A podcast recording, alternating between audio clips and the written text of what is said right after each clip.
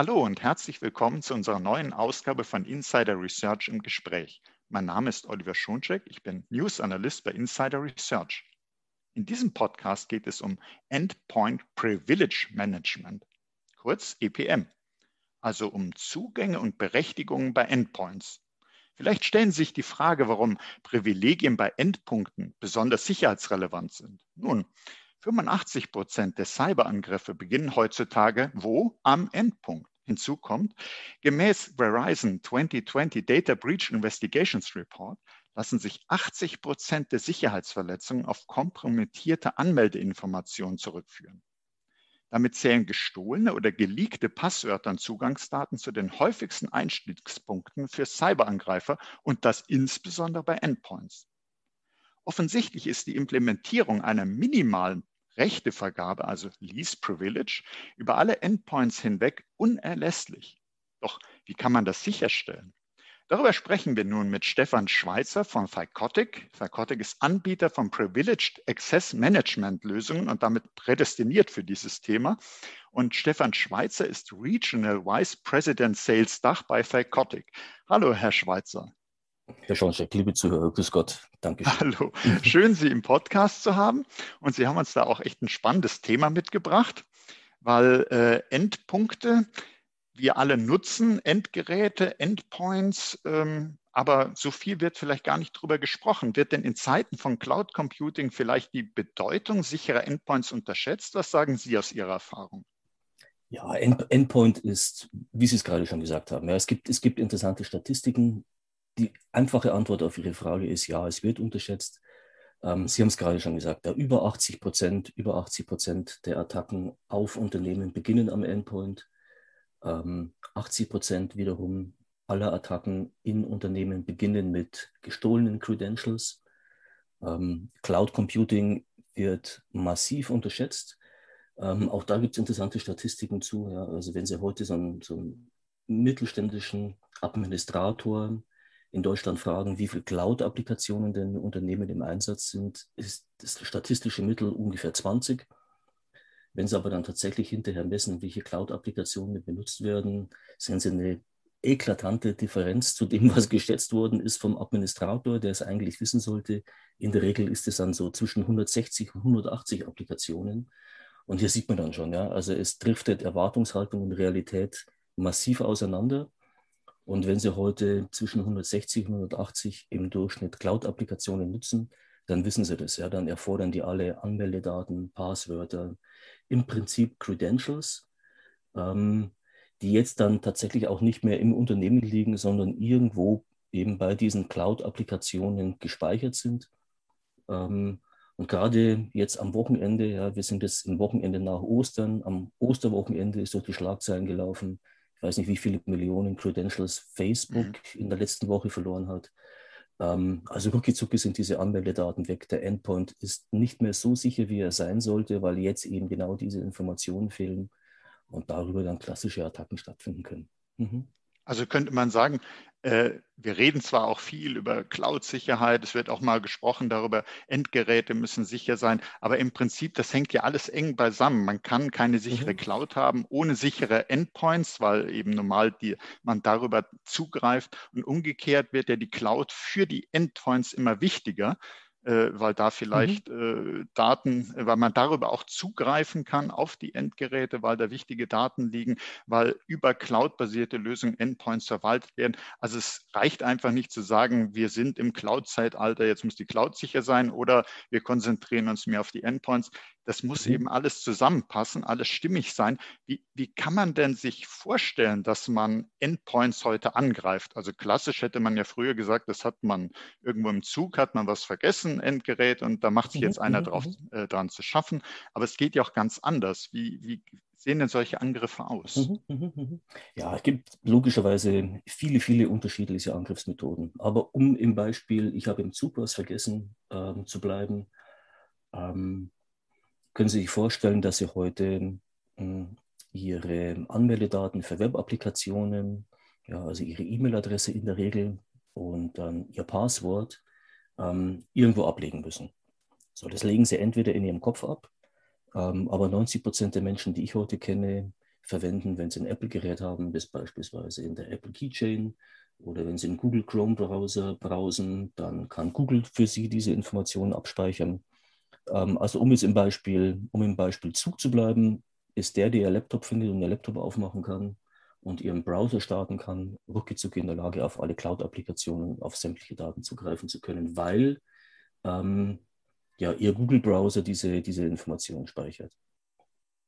Also wie finden heute, wie finden heute Angriffe und gestohlene Dinge über, über den Endpoint statt? Ähm, klassischerweise hat heute jeder User das gleiche Problem. Ja. Sie, sie, sie, sie kennen die Szenerie.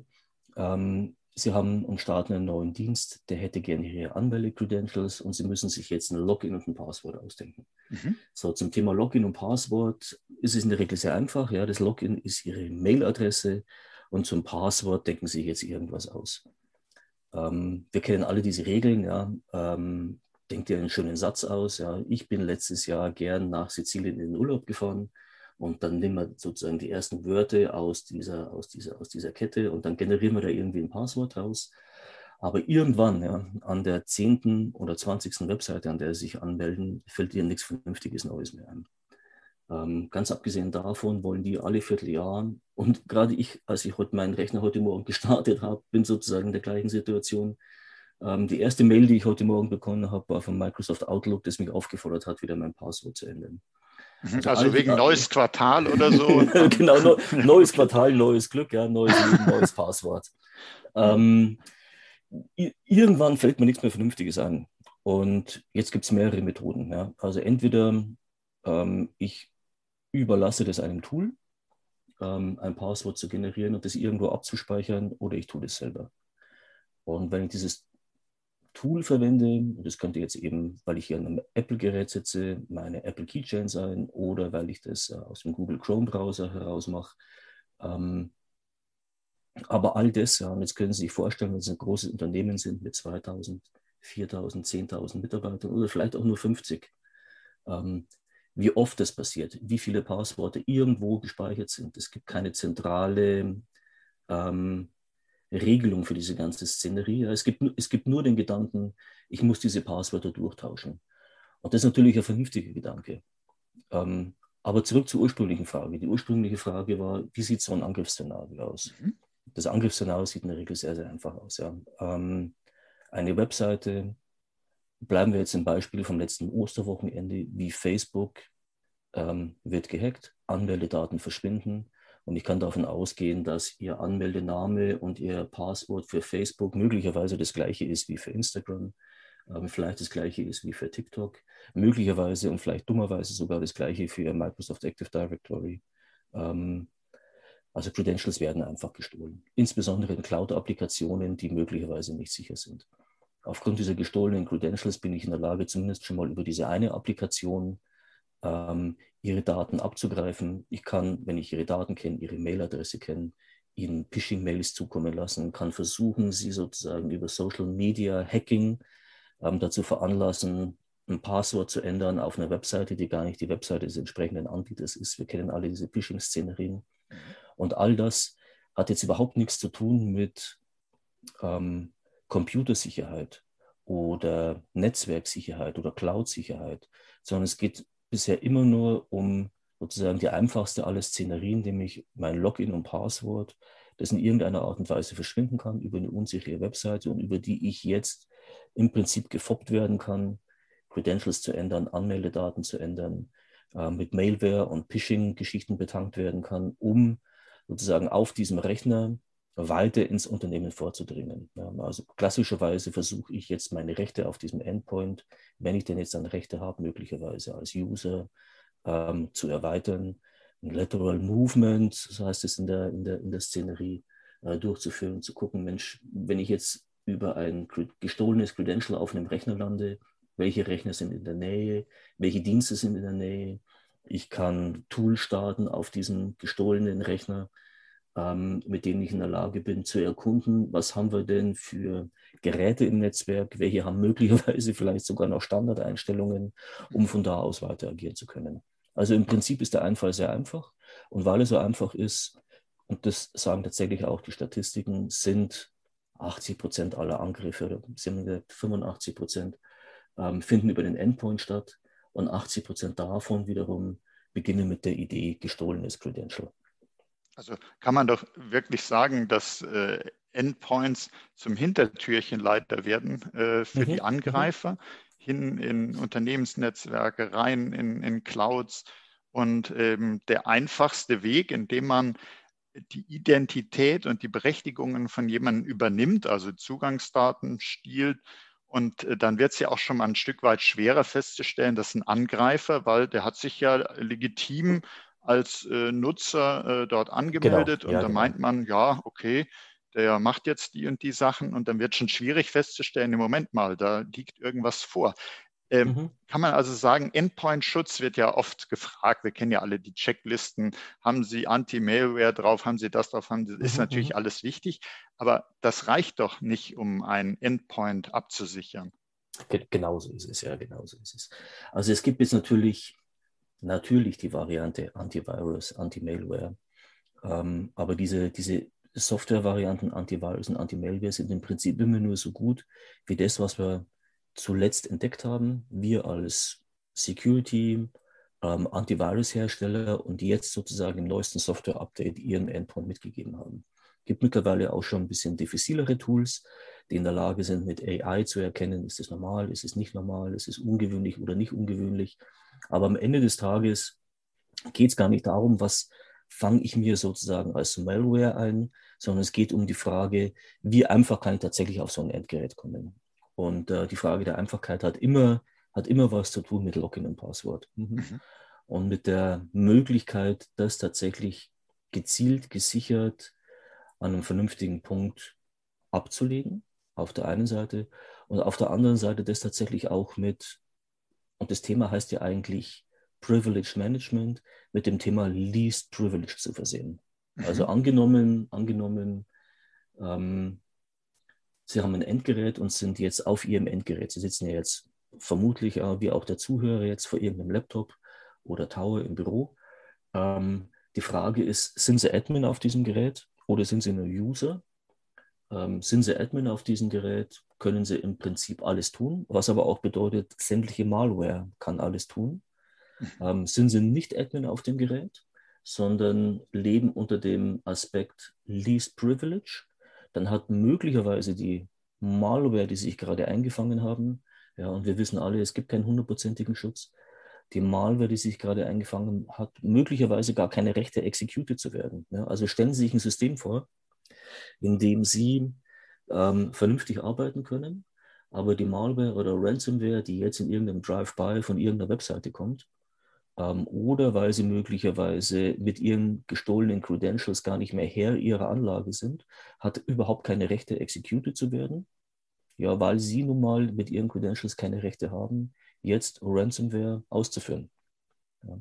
Also wenn wir über das Thema Psychotic und Least Privilege nachdenken, dann denken wir nicht nach über das Thema Antivirus. Der was im Prinzip immer nur so gut ist wie gestern, mhm. oder Ransomware oder Malware, was im Prinzip immer nur so gut ist wie gestern, sondern wir denken über die Frage nach, sind wir überhaupt berechtigt und müssen wir überhaupt berechtigt sein, tatsächlich alles durchzuführen? Also, also gib, ihm, gib ihm ein Beispiel vielleicht nochmal, ja, um, ja, um sozusagen die Geschichte klarer, klarer aufzuschlüsseln. Ähm, Sie kommen heute ins Hotel. Hm, ja, in den Corona-Tagen ist es ein bisschen schwierig, aber stellen Sie sich die Zeit nach Corona vor. Sie fahren jetzt in den Sommerurlaub, sind im Hotel und bekommen äh, von einem Rezeptionisten Ihre Hotelkarte. So, mit der Hotelkarte können Sie jetzt ähm, Ihr Zimmer aufsperren. Was können Sie mit der Hotelkarte noch? Ähm, Sie können möglicherweise unten im Erdgeschoss in das Fitnesscenter und in die Sauna und vielleicht dürfen Sie ähm, sogar noch in die Rooftop-Bahn. Ähm, aber mehr können Sie mit Ihrer Hotelkarte nicht. Wenn ich jetzt Gangster bin und ihre Hotelkarte klaue, dann kann ich damit sicherlich sozusagen ihr Zimmer aufsperren, wenn ich weiß, was ihr Zimmer ist und die Wertgegenstände aus ihrem Zimmer stehlen. Als Gangster wäre es doch jetzt cleverer, möglicherweise nicht dem Gast die Hotelkarte zu klauen, sondern dem Hotelangestellten. Mhm. Vielleicht dem Putzpersonal. Ja, das Putzpersonal hat logischerweise eine Hotelkarte, dass es ihnen erlaubt, sämtliche Zimmer aufzusperren um da natürlich zu putzen. Ja, die Aufgabe heißt putzen. So, die Frage ist jetzt, warum muss die Putzkraft tatsächlich eine Karte haben, in der ich in alle Zimmer komme, ähm, in die Rooftop-Bar komme, in den Keller komme, in die Sauna komme, ins Fitnessstudio komme? Ähm, Reicht es nicht, wenn ich weiß, das Putzpersonal A kehrt heute und hat sauber zu machen im dritten Stock und zwar die ungeraden Zimmer? Ähm, also um im Thema Least Privilege zu bleiben und im Hotelbeispiel zu bleiben, geht es jetzt nicht um die Frage, wo darf ich rein, sondern es geht um die Fragestellung, was ist meine Aufgabe? Putzen im dritten Stock. Also habe ich Zugang zu allen Zimmern ungerader Natur auf der linken Seite im Flügel im dritten Stock. Also lernen wir schon mal, äh, man soll nicht einfach immer den Generalschlüssel rausgeben, sondern den. das, äh, Im Prinzip ist das die Moral der Sache. Ja, sondern ja, den, genau. wie es wirklich zu den Aufgaben gehört und da auch ruhig kleinteilig denken, nicht denken, äh, derjenige hat die Aufgabe zum Beispiel äh, Reinigung und muss dann das, sondern hat die Aufgabe heute. Mhm. Das genau. Und also, dass man das viel kleinteiliger, viel temporärer sieht und nicht sagt, mhm. ein, äh, am leichtesten ist es natürlich, jedem Generalschlüssel zu geben, aber wie immer, Komfort und Sicherheit schließen sich nun mal nicht ganz aus, aber wenn ich es ganz kom scheinbar komfortabel mache, jeder kriegt jede Tür auf, dann könnte ich mhm. letztlich dann auch für alle Angestellten komplett alles offen lassen. Und das will man ja auch gar nicht. In Wirklichkeit will ja das Hotelmanagement gar nicht, dass vielleicht jeder Mitarbeiter äh, hin kann zum Tresorraum vom Hotel mhm. oder was auch immer. Genau, ja, genau. Also Und in, ist im dann, Hotel? Ja, nein, bitte. Mhm. Ja, also ich, ich wollte nur das was verstehen, weil ich Endpoint Privilege Management äh, der Begriff bedeutet also die Anwendung äh, der sozusagen der minimalen Berechtigungen auf dem Bereich Endpoint. Mhm, korrekt. Und in, in, der, in der realen Welt kennen wir das alle schon sehr, sehr lange. Ja, wir fliegen seit, seit 30 Jahren um die Welt. Ähm, stellen Sie sich einen Flughafen vor. Ähm, das Flughafenbeispiel ist sozusagen genau die, die gleiche Analogie wie das Hotelbeispiel, nur so ein bisschen diffiziler und mit, mit wesentlich mehr Aufgaben verteilt.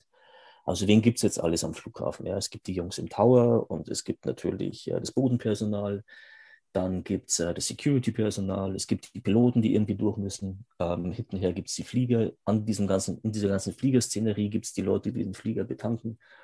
Äh, jeder hat unterschiedliche Rechte. Aber keiner von diesen Kollegen, ja, und ich spreche noch gar nicht vom Fluggast, hat irgendwie einen Generalschlüssel, der jetzt überall grundsätzlich Zugang gewährt. Ähm, trotzdem funktioniert das Ganze einwandfrei. Wenn Sie jetzt als User, als Fluggast an den Flughafen kommen, brauchen Sie ein Ticket. Mit dem Ticket kommen Sie durch die Security. Ähm, vielleicht sind sie Gold-Member oder Silver-Member von irgendeiner Airline, dann dürfen sie auch noch in die Launch ähm, und hinterher fliegen sie weg. Wenn jetzt ihr Ticket verschwindet, ähm, wenn ihnen ihr Ticket gestohlen wird, ist im Grunde nicht viel passiert. Ja, also alles, was, alles, was, das Schlimmste, was sozusagen passieren kann hinter dem Security, ist, ähm, dass, äh, dass, dass sozusagen der Dieb in die Launch, in die Launch kommt und irgendwie eine Kohle umsonst bekommt. Aber mehr kann nicht passieren. Spätestens beim Einsteigen ins Flugzeug merken sie, verdammt, mein Ticket ist weg, aber scheinbar ist einer durchgelaufen. Also an der Stelle macht es piep, piep. Ähm, und der Gangster wird rausgefischt aus dem Flugzeug. Mhm. Und da ähm, wird ja in der Regel auch, es wird nicht, oder wurde, jetzt im Moment ist ja nicht so häufig, aber äh, wurde ja dann auch so ein zweiter Sicherheitsfaktor, dass man nochmal einen Ausweis dazu gibt, dass genau. Sie sehen, äh, der das Ticket hat, ist auch die Person auf dem Ticket. Also dass man das mhm. mhm. spätestens da nochmal überprüft, dass derjenige dann äh, nicht auch noch einsteigen kann. genau, ja, genau. Ähm, wenn wir jetzt auf die Situation jetzt eben gucken, wo wir alle etwas weniger fliegen äh, und denken an die Remote Work Home Offices, da ist es mhm. ja so, dass die Endgeräte, die genutzt wurden, also hat man ja auch einige äh, Statistiken sehen können, Umfragen, äh, dass da teilweise eben private, notgedrungen äh, private Geräte genommen wurden, sind zu betrieblichen Zwecken. Mhm. Äh, und was, was mache ich denn da, wenn jetzt äh, A, vielleicht neue Endgeräte auf einmal mhm, genutzt mhm. werden zu betrieblichen Zwecken oder auch diese Endgeräte so gut wie nie bei mir im Unternehmen auftauchen, weil die immer nur im Homeoffice sind? Wie mhm. kann ich mhm. denn das da sicherstellen, dass auch dort eben nur minimale Berechtigungen vergeben. Mhm. Ja, durch, durch den dritten Weg. Hm? Also was ist der erste Weg? Der erste Weg ist, ähm, der erste Weg ist, ich bin Administrator von dem Gerät. Ich bin Administrator von dem Gerät, ich darf im Prinzip alles. Wir haben aber gerade schon gelernt, es ist nicht wirklich eine clevere Lösung, denn, denn sozusagen der erste Weg bedeutet, hm, auch die böse Malware oder die böse Ransomware oder was auch immer, sozusagen entsprechender Missbrauch oder gestohlene Credentials sind dafür verantwortlich, dass alles schiefgehen kann. Der zweite Weg dazu heißt, ich habe keine Rechte. Keine Rechte bedeutet, die Ransomware hat keine Rechte, executed zu werden. Es kann auch nicht schiefgehen. Ich kann aber, wenn ich jetzt mit meinem Laptop vom Büro ins Homeoffice fahre, nicht mal meinen Drucker installieren, den ich im Homeoffice habe, aber jetzt fürs Arbeiten brauche. Mhm. Das kann auch nicht die Lösung sein. Also was ist der dritte Weg? Der dritte Weg heißt an der Stelle jetzt eben Facotic.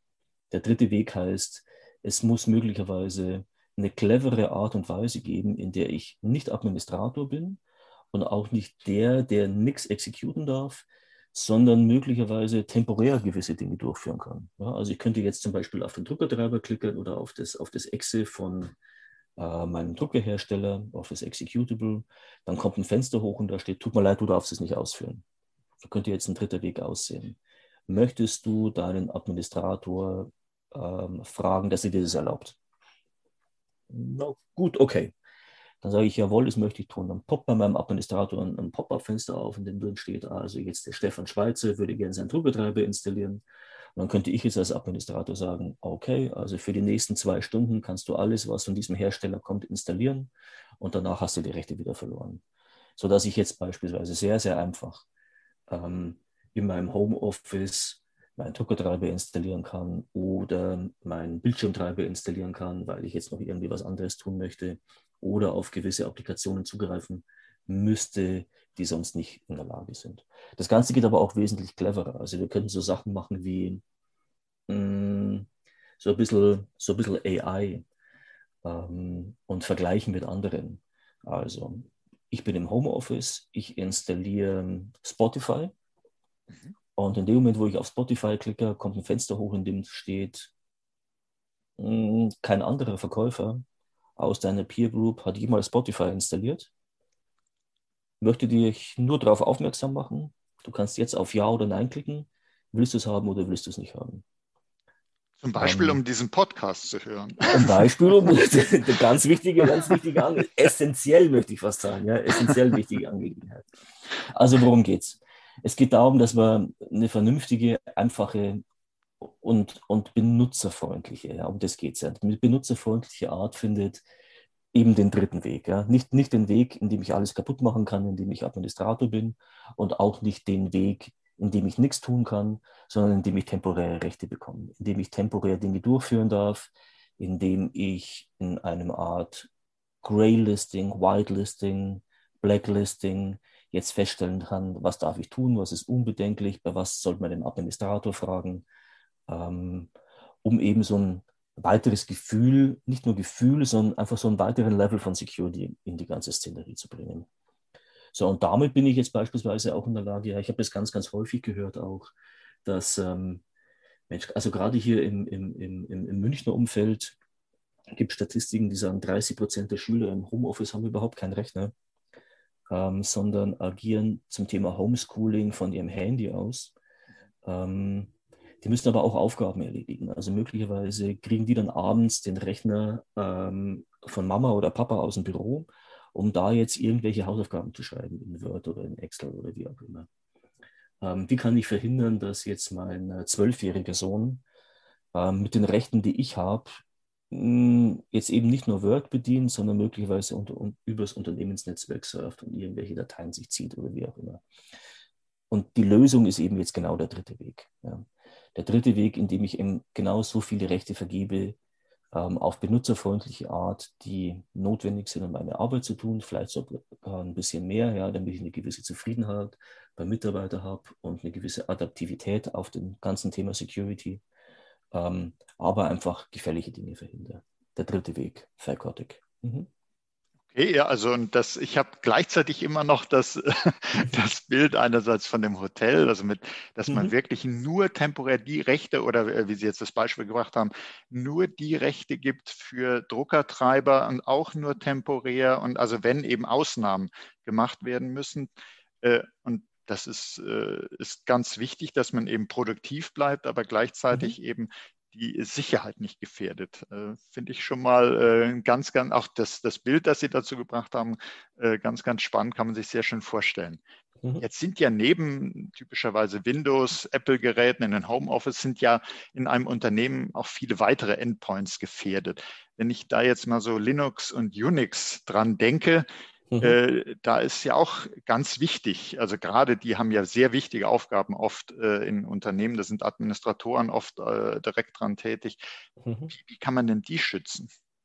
Ja, genau. Also, also wenn, dann macht das Ganze sozusagen nur Sinn, wenn ich das vereinheitlich, ähm, wenn ich sozusagen die, die, die ganze Szenerie und das gesamte Security-Konzept über meine Umgebung stülpe. Und äh, über meine Umgebung stülpe bedeutet in dem Zusammenhang, selbstverständlich müssen die Macs, die Unix-Geräte, die Linux-Maschinen, meine Windows-Maschinen alle sozusagen unter der einheitlichen Haube ja, oder unter diesem, diesem Regenschirm dieser Gesamtszenerie stehen. Das ist das, was natürlich unter supported und unterstützt werden muss. Nicht nur aber sozusagen im Unternehmen, sondern auch in der Cloud. Also wichtig ist, wenn ich sozusagen über das ganze Thema Privileged Access nachdenke, geht es um eine einheitliche Lösung über unterschiedlichste Betriebssysteme hinweg, über unterschiedliche Szenerien hinweg, die da heißen, entweder lokal bei mir vor Ort auf meinem Rechner oder im Rechenzentrum im Unternehmen oder auf dem Rechner unterm Tisch. Und wenn ich Rechner sage, dann meine ich damit meine Linux-Maschine, meine Unix-Maschine oder eben auf Rechnern, die gar nicht mehr meine sind, sondern irgendwo in der Cloud stehen. Ja, Cloud wissen wir alle, ja, bedeutet ja nur Rechner von einem anderen. Mhm. Ähm, und auch da kann ich nicht wissen, ja, was das für Maschinen sind. Also wichtig ist, dass es sozusagen einheitlich unter einer Haube funktioniert. Und ähm, das ist das, was sichergestellt werden muss. Genau so ist es. Mhm. Und das, äh, denke ich, da mal wird der Facotic Privilege Manager genau leisten. Mhm. Also, dass man das sozusagen einheitlich alle äh, Endpoints, alle Workstations äh, so schützen kann, dass ich jeweils nur die wirklich notwendigen, zu dem Zeitpunkt für die Aufgabe notwendigen Berechtigungen vergebe. Mhm. Äh, hat das dann auch irgendwie mit Berechtigungen an Anwendungen zu tun? Kann ich da auch auf Anwendungsebene irgendwas regeln? Genau, ja, genau. Also wir haben, wir haben jetzt gesprochen zunächst mal über das ganze Thema Endpoint. Die Szenerie beginnt früher und endet später. Was meine ich mit früher und was meine ich mit später?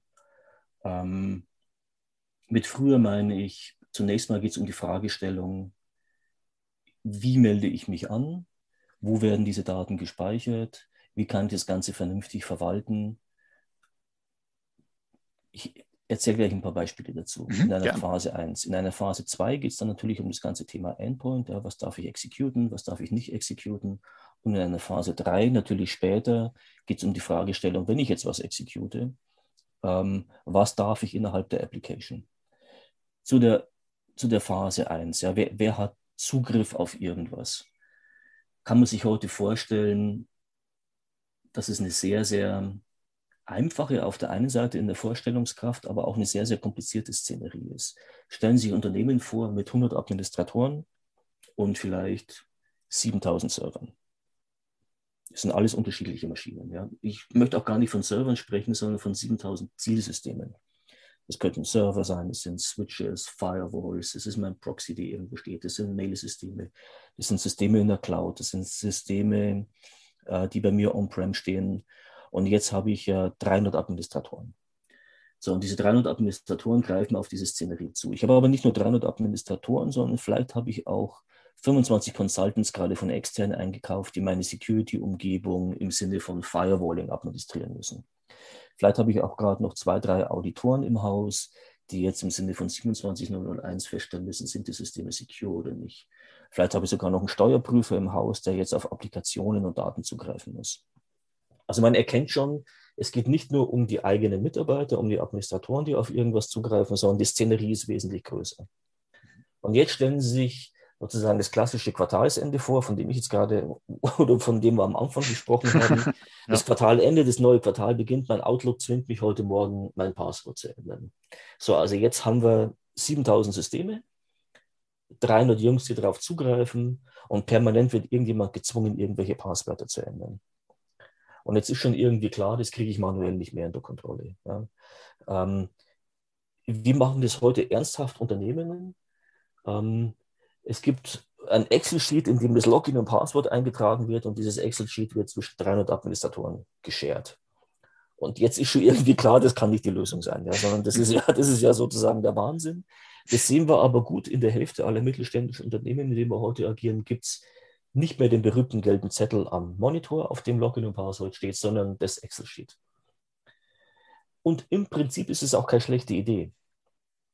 Ähm, es gibt einen zentralen Punkt, an dem wird es in dem Fall eben das Excel-Sheet gehandelt. Jetzt muss ich halt nur mehr Security um dieses Excel-Sheet rumbauen. Ja? Und jetzt mhm. will ich es nicht mehr Excel-Sheet nennen, sondern Repository. Ich zwinge alle User durch ein gesichertes Repository auf mein Endgerät. Dann habe ich jetzt Folgendes geleistet. Ich habe einen zentralen Punkt den natürlich hochverfügbar und beliebig redundant ausbauen, ausbauen kann, aber einen zentralen Punkt, durch den ich alle User durchzwingen muss. Und jetzt kann ich natürlich Funktionalität auf diesen zentralen Punkt handeln. Was für Funktionalität? Zum Beispiel so Sachen wie, der Administrator meldet sich am Repository an und geht durch das Repository auf seinem Server Nummer 1. In dem Moment, wo er sich auf Server Nummer 1 wieder ausloggt, der Administrator, rolliert das Repository das Passwort auf Server Nummer 1 durch, sodass, wenn der Administrator Nummer 2 auf den Server Nummer 1 zugreifen möchte, vielleicht eine halbe Stunde später, auf das Repository zugreift, sein Server Nummer 2 sieht, aber sein Passwort gar nicht sieht, auf den Server zugreift und wieder zurückgeht. Wir anschließend wieder das Passwort durchrollieren. Mit anderen Worten, wir nehmen diese ganze Passwort-Anmeldegeschichte komplett vom User oder Administrator runter und legen das in das Repository. Mhm. Und am Repository kann ich jetzt an einem zentralen Punkt regelmäßig die Passwörter durchrollieren. Wenn alle durch das Repository durchgehen, kann ich beispielsweise meine externen Consultants mit Videos aufnehmen, was im Sinne von ISO 27001 auch wichtig ist. Ja? Also welcher externe Administrator hat zu welchem Zeitpunkt was auf welcher Firewall ähm, geändert. Mhm. Ja, sehe ich im Repository, denn da kann ich genau diese Funktionalitäten beziehen. Oder, oder, oder. Wir können jetzt beispielsweise das gesamte Anmeldeszene, die gesamte Anmeldeszenerie vom User wegnehmen und in das Repository legen, sodass der User, und jetzt spreche ich auch schon plötzlich von User und gar nicht mehr Administrator, sondern es kann jetzt jeder beliebige User sein, sich nur noch am Repository anmeldet, seine eigentlichen Credentials zum Zugriff auf Service 1, 2 oder 3 gar nicht mehr sieht mhm. und damit, selbst wenn er sich noch so blöd anstellt, gar kein Opfer von Phishing-Attacken mehr werden kann, weil er gar keine Logins und Passworts mehr hat. Mhm. Also Phase 1. Wer hat Access zu was? Phase Nummer zwei, da haben wir die letzten 20 Minuten drüber gesprochen, beschreibt die Szenerie, wenn ich jetzt Access habe, was darf ich exekuten? Also wie viele Rechte habe ich, um welche Executables auszuführen? Möglicherweise habe ich keine Rechte, um Ransomware auszuführen, aber ich habe die Rechte, um den Druckertreiber zu installieren. Ähm, das ist die Szenerie, um die wir gerade gesprochen haben. Und jetzt Szenerie 3, wenn ich jetzt tatsächlich eine App ausführe, meine SAP-App, meine, keine Ahnung, Google Mail App, vielleicht sogar Facebook im Browser, dann müssen wir auch noch in der Lage sein, sozusagen über den dritten Schritt hinweg, über das ähm, Vergeben von Berechtigungen innerhalb der Applikation, ähm, den nächsten Level zu erreichen. Ich gebe Ihnen ein Beispiel. Ähm, um die Motivation Ihrer Mitarbeiter hochzuhalten, erlauben Sie als Geschäftsführer Facebook im Unternehmen. Was wir aber auf jeden Fall verhindern wollen, ist, dass der Mitarbeiter Data Exfiltration oder sich Ransomware über Facebook zieht. Mhm. Also könnte man jetzt beispielsweise innerhalb der Applikation Facebook, die ich erlaube, Ihnen schlicht und ergreifend den Button wegnehmen zum Upload oder Download von Dateien. Sie haben jetzt Ihr Facebook, so wie Sie Facebook kennen. Sie können äh, posten, Sie können Textnachrichten schreiben. Was Sie halt nicht können, ist, Sie können keine Dateien hochladen, auch keine Dateien runterladen. So, und das können wir, ohne dass wir jetzt Facebook umprogrammiert haben, sondern indem wir ihnen schlichtweg den Button wegnehmen. Mhm. Weil, weil diese, die ganzen Dialoge, die sozusagen hochkommen, die kommen ja letztlich irgendwo vom Betriebssystem. Genau, korrekt. Und äh, dann äh, und die man eben einfach, genau. Genau. Mhm. genau. Okay, ja, das kann man sich sehr gut vorstellen. Man sieht auch, äh, wie detailliert, also es ist auch, äh, wie einzeln man ganz wichtige ja, äh, genau. Risiken ausschließen kann, indem man eben sagt, diese Berechtigung ja, das nicht. Und äh, diese Phasen, die Sie genannt haben, wären das auch so die Phasen, die man gehen sollte, wenn man äh, sowas einführt oder wenn man den Psychotic Privilege ja, Manager genau. einführt? Ganz, ganz, ganz, ganz, ganz genau. Also kein Kunde setzt heute so eine Komplettlösung über Nacht um. Ähm, sondern wir gehen klassischerweise sozusagen Phase 1, wer hat Access zu was, das ist sehr, sehr einfach umgesetzt. Ähm, Phase 2, wenn ich was, ähm, wenn ich Zugriff habe, was darf ich exekuten, auch das ist sehr, sehr einfach umgesetzt. Und Phase 3, wenn ich was execute, was darf ich innerhalb der, des Executables, ist im Prinzip auch sehr, sehr leicht umgesetzt, aber nicht alles gleichzeitig, sondern die klassischen Projekt-Rollouts, die wir heute haben. Und deswegen haben wir auch heute drei unterschiedliche Produktlinien oder im Prinzip drei unterschiedliche Produkte, die auf diese drei Phasen und auch diese drei Phasen sozusagen der Adaptivität des Kunden eingehen und entsprechend bedienen. Ich erkläre das immer gern mit dem Beispiel Türsteher an der Disco. Also mhm. Phase mhm. 1 sozusagen, wer hat Access zu was, ist der Türsteher an der Disco. Sie zeigen ihren Ausweis vor, sind älter als 18 Jahre, also dürfen sie rein. Ähm, das ist sozusagen Produktlinie 1. Ja? Also wer darf, wer darf mitspielen, wer darf mittanzen in der Disco. Aber wenn sie dann in der Disco sind, dürfen sie im Prinzip alles. Ja? Ähm, also ist es vielleicht angebracht, sozusagen eine Produktlinie 2 zu haben, um unterscheiden zu können, nicht jeder darf alles, sondern vielleicht gibt es in der Disco einen VIP-Bereich, es gibt eine Tanzfläche, es gibt die Bar. Darf ich tatsächlich als 18-Jähriger stand die Bar oder als 16-Jähriger oder im VIP-Bereich? Also wo, wo, darf, wo darf ich mich aufhalten in der Disco? Und Phase 3 sozusagen, wenn ich, wenn ich was execute, was darf ich innerhalb des Executables? Darf ich Dateien rauf und runterladen?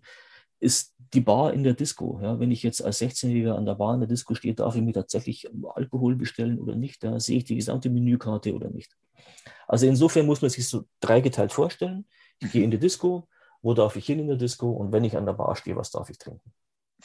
Ähm, das, das, ist, so, das, äh, ist, so, die Geschichte dazu. Ja. Und ja, und das ist auch äh, ganz schön, wenn man gerade in der Security sind ja viele Dinge, wo man sagt, Oh, das ist so komplex, kann ich das überhaupt verstehen? Viele Projekte scheitern einfach daran, dass man sich es vielleicht gar nicht zutraut, dann das Unternehmen, weil man sagt, das ist höllisch komplex. Und mhm. äh, wenn man dann so schön, wie Sie es eben gemacht haben, wir hatten jetzt das Beispiel mit Hotel, wir hatten Flughafen, wir haben Disco, lauter Dinge, wo sich äh, eben viele der Zuhörer und Zuhörer gerne dran erinnern und auch klar machen können, ja genau, so, ach so, so funktioniert das.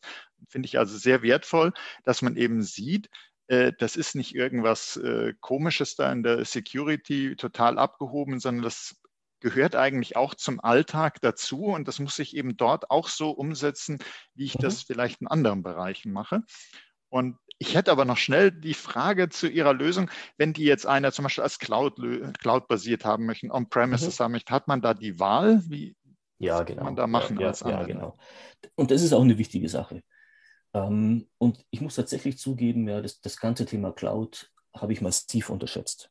Ähm, also hätten, hätten wir das Gespräch vor fünf Jahren geführt oder vor sieben Jahren, hätte ich gesagt, das, das ganze Thema Cloud, ich weiß nicht, ob der, ob der mitteleuropäische Markt für das Thema Cloud, äh, Cloud offen ist. Ja. Ähm, wir, sind doch eher, wir sind doch eher alle so gestrickt, dass wir es gern zu Hause haben, zu Hause haben möchten, die Lösung oder daheim im Data Center stehen müssen. Das war eine fundamentale Fehleinschätzung, die ich hatte. Ähm, dieser fundamentalen Fehleinschätzung trägt aber die Lösung von, äh, von Phycotic-Rechnung. Ähm, der Kunde muss sich heute nicht unterscheiden oder entscheiden, ob er das Ganze für sich zu Hause in seinem Datacenter auf seiner Maschine haben möchte oder es in der Cloud stehen möchte. Die Lösung von Phycotic ist heute in der Lage, mit Feature Parity als einzige Hersteller heute tatsächlich auch mit dem Thema Feature Parity die gleiche Funktionalität in der Cloud als auch on-prem im Datacenter des Kunden oder auf dem Endgerät des Kunden zur Verfügung zu stellen. Das ist eine große Sache. Mhm. Ähm, warum ist es eine große Sache? Weil wir heute auch ähm, sogenannte Hybridlizenzen anbieten. Also am Ende des Tages kauft sich das oder liest sich das oder mietet sich das der Kunde. Auch hier haben wir eine sehr, sehr flexible Art, sozusagen, wie wir die Lizenzen verteilen. Das sind Kauflizenzen oder Mietlizenzen oder Lease-Lizenzen on-prem oder in der Cloud. Worauf ich aber hinaus möchte, ist, dass wir die Möglichkeit haben, den Kunden heute Hybridlizenzen anzumelden. Hybridlizenzen sind heute Lizenzen, die sich der Kunde heute kaufen oder mieten kann, die genau den Kunden auf seiner Reise, von der er heute nicht weiß, wie sie endet. Er weiß natürlich, wo sie beginnt, ja, vielleicht in seinem Rechenzentrum, in einem Rechenzentrum in seinem Unternehmen in Stuttgart oder in München, aber er weiß nicht, wie sie endet. Ja. Er weiß nicht, wie die Entscheidung der Firmenleitung in 15 Monaten aussieht, die vielleicht heißen könnte Cloud-First-Strategie von jetzt ab vorwärts, ähm, bietet den Kunden die Möglichkeit, sehr, sehr flexibel die Lizenz, die er sich heute kauft für seinen Administrator, für sich zu Hause in seinem Datacenter in Stuttgart zu implementieren und in 15 Monaten mit der gleichen Lizenz ohne extra Kosten in die Cloud zu ziehen. Und damit haben wir mit dem Thema Feature Parity ähm, und der Hybridisierung unserer Lizenzen die Chance, dem Kunden einen Weg zu zeigen, von dem er heute selber nicht weiß, wie er endet. Alles, was er weiß, ist, dass er nicht weiß, wie seine Entscheidung oder die Entscheidung der Firmenleitung oder der IT-Leitung in ähm, 12, 15 oder 18 Monaten aussehen wird. Er aber heute die Möglichkeit hat, einfach mit einer sehr, sehr hohen Flexibilität in die Szenerie einzusteigen und alles, das Thema heißt an der Stelle Investmentschutz, alles, was er heute gekauft hat, morgen in die Cloud zu transferieren ohne extra Kosten. Und das gibt den Kunden die Freiheit, ja, einfach zu beginnen und nicht zu wissen, wie die Strategie endet, ja, die Entscheidungen auf dem Weg zu treffen. Ja, agiles, agiles Management, agiles Design. Und das ist ja auch absolut wichtig, diese Agilität. Wir haben das ja jetzt auch gesehen durch die Corona-Pandemie sind ja auch viele Entscheidungen, äh, mussten getroffen werden. Das hätte man nie so geplant, aber man musste Dinge auf einmal in die Cloud bringen und dies und jenes machen, was man eben vorher nicht wissen konnte. Also man muss einfach flexibel sein. Und da hilft es natürlich auch sehr, wenn man sich spontan entscheiden kann. Ich nutze die Lösung on-premises, ich nutze in der Cloud und habe da jetzt nicht noch riesige Lizenzfragen und Kosten zu klären. Äh, das ist, glaube ich, ganz wichtig für unsere dynamischen Zeiten. Jetzt, Selbstverständlich. Ja. Jetzt hatten Sie ja zwar ganz tolle Bilder uns gebracht, man kann sich das wirklich gut vorstellen, ne? wie gesagt, von Hotel bis zur Disco. Ähm, mhm. Aber vielleicht möchte das oder bestimmt möchte das auch jemand mal so testen, dieses Endpoint Privilege Management. Kann man da was testen? Gibt es ein Demo? Ja, Können wir da ja. was in die Show mhm. Notes packen? Links? Sehr gerne, äh, sehr mhm, gerne. Okay. Sehr gerne. Sie finden, Sie finden alle drei Produktlinien und noch wesentlich mehr ähm, bei uns auf der Webseite als Free Trial, als Free Download. Ähm, Sie haben sämtliche Funktionalität, die Sie durchtesten können. Alles, was Sie tun müssen, ist, ich nehme an, das war, das war Links verteilen sozusagen mit, mit, mit dem Podcast auf dem mhm, Absolut, ja, machen wir. Ähm, für die Produktlinie 1, ja, durch dieses Repository hindurch, in dem ich jetzt festlegen kann, wer hat Access auf was. Das gibt es als Spielversion, als Trial-Version zum Download. Ähm, Version 2, Privilege Access Management auf dem Endpoint gibt es als Free Trial und als Free Download. Darüber hinaus haben wir gerade verschiedenste Promotions am Laufen, mit denen wir auch, auch ähm, ja, nicht nur irgendwie das Ganze für 2, 3, 5, sondern vielleicht sogar für 20, 25 User ähm, für den Zeitraum von einem Jahr zur Verfügung stellen. Ähm, und natürlich auch die Lösung 3, wenn ich schon Facebook erlaubt, dann aber bitte ohne Upload und Download. Es gibt noch wesentlich mehr. Beispielsweise haben wir so kleine, so kleine Tools, die wir jetzt äh, im Sinne von einem Discovery beispielsweise in Ihrem mhm. Netzwerk ähm, laufen lassen können und Sie als Administrator einfach mal austesten können, ja Mensch, wie viele Accounts, ja, und Sie werden feststellen, es sind wesentlich mehr als die Accounts in Ihrem Active Directory, leben denn tatsächlich bei mir im Netzwerk. Ähm, also einfach mal so ein Discovery-Tool zu starten, um festzustellen, über was reden wir denn? Ja, reden wir tatsächlich von den 1000 Accounts im Active Directory oder haben wir im Wesentlichen deutlich, deutlich mehr, weil noch Cloud-Applikationen angebunden sind und weil wir Fremdsysteme haben und weil wir und, und, und, und, und. Und wenn wir schon sozusagen dieses kleine, dieses kleine Tool starten und ähm, feststellen können, Mensch, wie viele, wie viele Accounts haben wir denn, können wir gleichzeitig auch noch feststellen, Mensch, wie lange leben die denn schon? Wie oft wurde das Passwort in den letzten Tagen rolliert? Ähm, wie lange ist der Account zur Verfügung? Wie viele Accounts haben wir im Unternehmensnetzwerk, die mit Standardeinstellungen agieren? Ähm, und das ist wichtig. Ja? Nicht nur sozusagen zu Beginn von so einer Implementierung und im Rahmen von so einer Testphase, sondern logischerweise auch im laufenden Betrieb. Im laufenden Betrieb sehen wir immer wieder mal, dass einfach einer einen Webserver auf seiner Maschine startet, ähm, zu Testzwecken und nie wieder abschaltet und das mhm. einfach zu Standard, zu Standard wie sagt man den Credentials äh, implementiert und laufen gelassen hat. Ich mache seit 27 Jahren IT und seit 27 Jahren schaue ich mir wahnsinnig gern die Data Center von Kunden an. Mhm. Ähm, ich finde es immer wieder faszinierend, wie das heute implementiert ist, was Kunden da gebastelt haben, was sie aufgesetzt haben, was sie geleistet haben. Aber was in allen Data Centern, so unterschiedlich sie auch sind, immer gemein ist, ist irgend so ein Rack ganz hinten links im Data Center, und wenn man da mit dem Finger draufsetzt und sagt, Mensch, was ist denn das? da, da das stand da schon gleiche, immer. genau, das stand da schon immer. Ja. Wir trauen uns nicht abschalten. Ähm, die Dinge gehen schief, wenn wir es abschalten, aber frag mich nicht, was da läuft. Ja. ähm, insofern, insofern haben wir so einen Wettbewerb ähm, bei unseren System Engineers. Ja, wer, wer, das älteste System beim Kunden findet, ähm, das auf Standardgeschichten läuft und nie rolliert worden ist und der Rekord ist zurzeit bei 19 Jahren. Ui. Mhm. und, und, und ich finde es sehr, sehr witzig, ja, weil auf der einen Seite ist es natürlich eine nette, eine nette Challenge ja, zwischen unseren System Engineers. Auf der anderen Seite ist es aber auch eine ernsthafte Angelegenheit. Denn, ähm, mhm. denn je geringer und je weniger ich oder andersrum, je länger ich sozusagen Accounts laufen lasse, gutes Beispiel ist irgendwie der DNS-Server auf Bind, ja, der seit 15 Jahren auf der gleichen Maschine läuft und DNS zur Verfügung stellt ähm, das Login und Passwort noch nie geändert worden ist, ja, weil es hat vor 15 Jahren oder 12 Jahren irgendwann mal einer eingerichtet. Es gibt prinzipiell dem Hacker die Möglichkeit, zwölf Jahre lang das Passwort zu raten und eine Brute Force über einen Zeitraum von zwölf Jahren durchzuführen.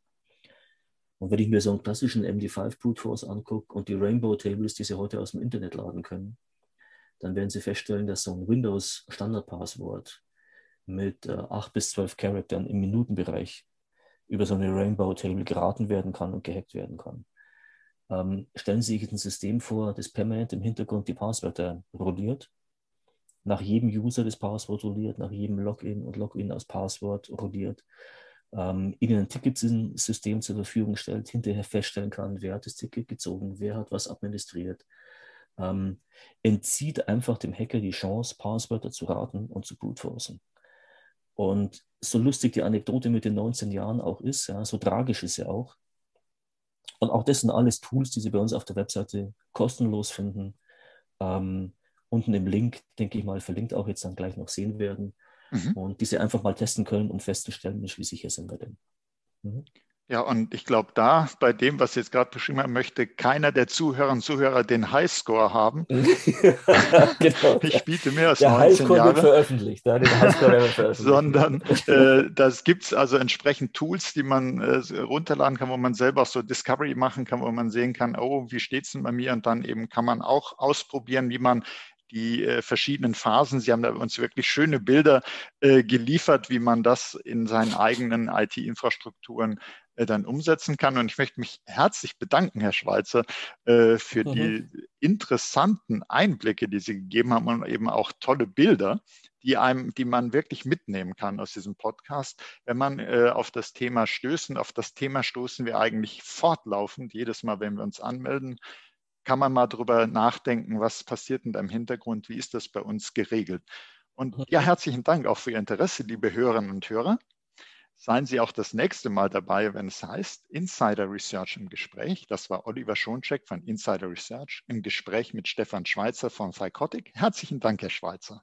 Herr Schoncheck, liebe Zuhörer, Dankeschön. Dankeschön. Auf Wiederschauen.